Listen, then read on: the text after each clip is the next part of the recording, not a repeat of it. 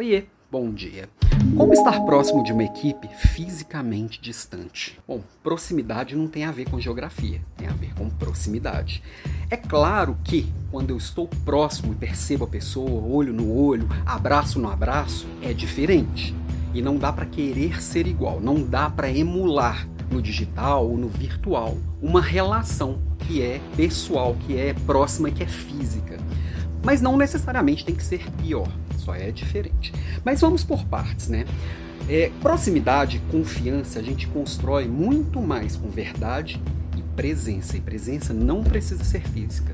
Então, por exemplo, com a equipe, eu tenho que ter conversas francas frequentes e está sempre próximo, né?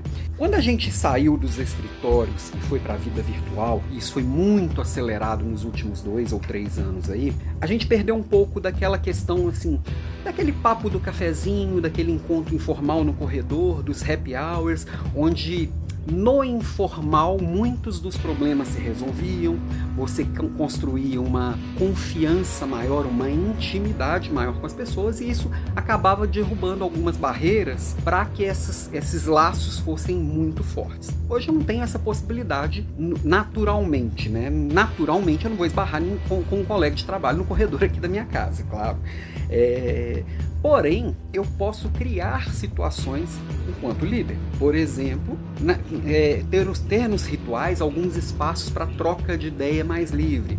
Por exemplo, incentivar que as pessoas entrem um pouco antes da reunião. Por exemplo, minha reunião, é, geralmente com a minha equipe, começa. Tem, tem algumas que começam às 8h30, algumas às 9 da manhã. E aí eu sempre incentivo as pessoas a entrarem antes para bater papo, bater papo abertamente.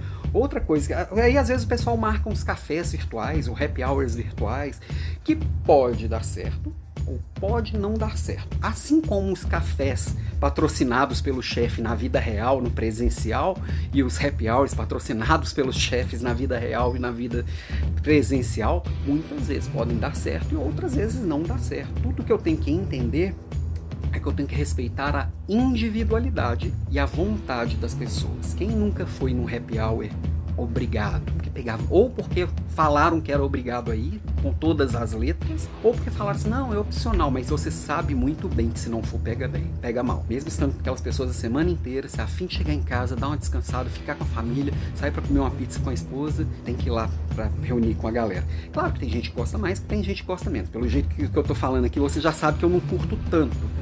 Não porque eu não gosto das pessoas, não porque quando eu estiver lá não vai ser legal, mas eu tenho uma questão de quando, por exemplo, numa reunião, passo um dia inteiro em reunião, tem um desgaste muito grande da minha atenção e à noite eu estou realmente muito cansado e aí a minha qualidade de presença não é tão legal assim. Então eu não tô lá inteiro, inteiro, inteiro, mas é meu. Cada pessoa funciona de um jeito. E a hora que eu entendo que cada pessoa funciona de, de um jeito, eu posso abraçar o outro, às vezes literal e às vezes virtual, às vezes emocionalmente, de acordo com o que o outro é. Eu não fico esperando que o outro seja como eu, porque eu sou eu e o outro é outro, né? Mas tirando a parte filosófica aqui da coisa, para acolher gerar essa sensação de pertencimento, de confiança, eu preciso de frequência, eu preciso de verdade. E eu preciso criar, sim, alguns momentos menos pesados. Então, as reuniões, elas não precisam ter a pauta tão apertada. Por mais que eu saiba que às vezes é, custa caro, pensando na hora de cada pessoa que está ali, eu sei que muitas vezes eu estou tirando a pessoa de uma agenda atolada para ficar ali batendo papo furado.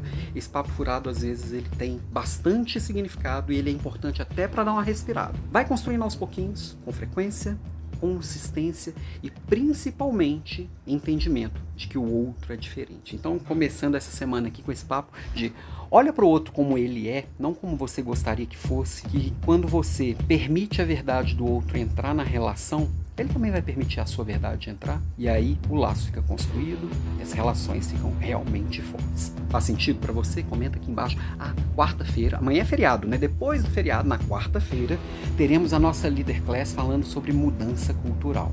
E mudança cultural tem a ver com esses laços, tem muito a ver com o papo aqui de hoje.